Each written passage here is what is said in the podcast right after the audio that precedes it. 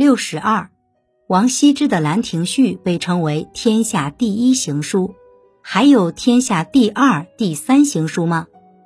东晋王羲之的《兰亭序》记述了会稽兰亭周围的山水之美和聚会的欢乐之情，并且抒发了人生苦短、生死无常的感慨，是一篇非常优秀的散文。王羲之是书圣，行书、草书、楷书、隶书都很擅长，但其行书天质自然，封神盖代，最为精妙。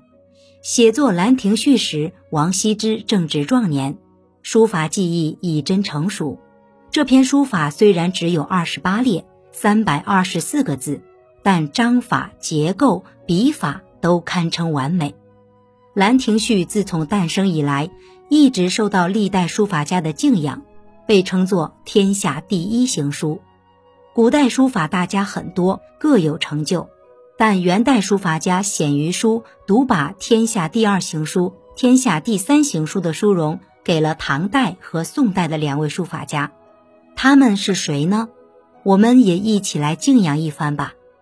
颜真卿是唐代的著名书法家，他与唐代的柳公权、欧阳询、元代的赵孟頫并称为楷书四大家。我们平时所说的颜体，指的就是颜真卿的楷体书法。这种颜体书法艺术对后世影响深远，许多大家都从中汲取经验。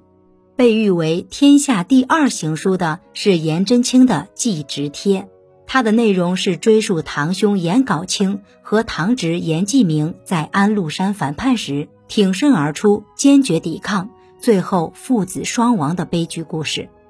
颜真卿听说亲人遇难，悲愤交加，写成了这篇祭文。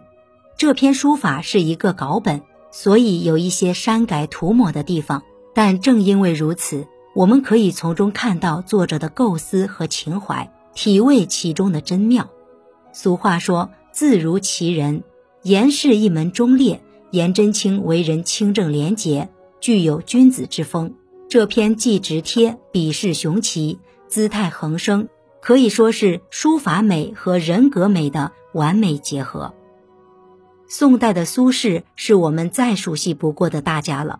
他不仅诗文词赋写得极好，也很擅长书法和绘画，与黄庭坚、米芾和蔡襄并称北宋书法四大家。苏轼的《寒食帖》被认为是天下第三行书。《寒食帖》的内容是苏轼在被贬黄州第三年的寒食节所写的两首五言诗。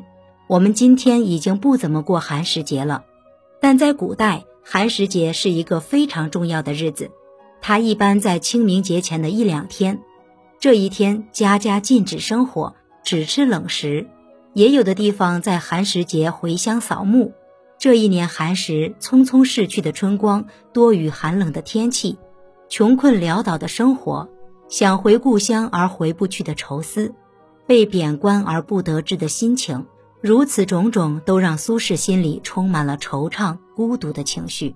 这两首诗读来也就显得苍凉多情。《寒食帖》是苏轼行书的代表作，虽然只有一百多字，但写得错落有致、变化万千，而又起伏跌宕、畅快淋漓，成为对后世书法影响巨大的作品。黄庭坚曾赞叹说：“《寒食帖》诗歌写得像李白，而有过之无不及。”书法写的有颜真卿、杨凝式、李建中等大家之妙，是苏轼本人书法艺术的巅峰。您刚才收听的是《文化精华上：中华文化十万个为什么》，同名图书由中华书局出版，演播陆德金。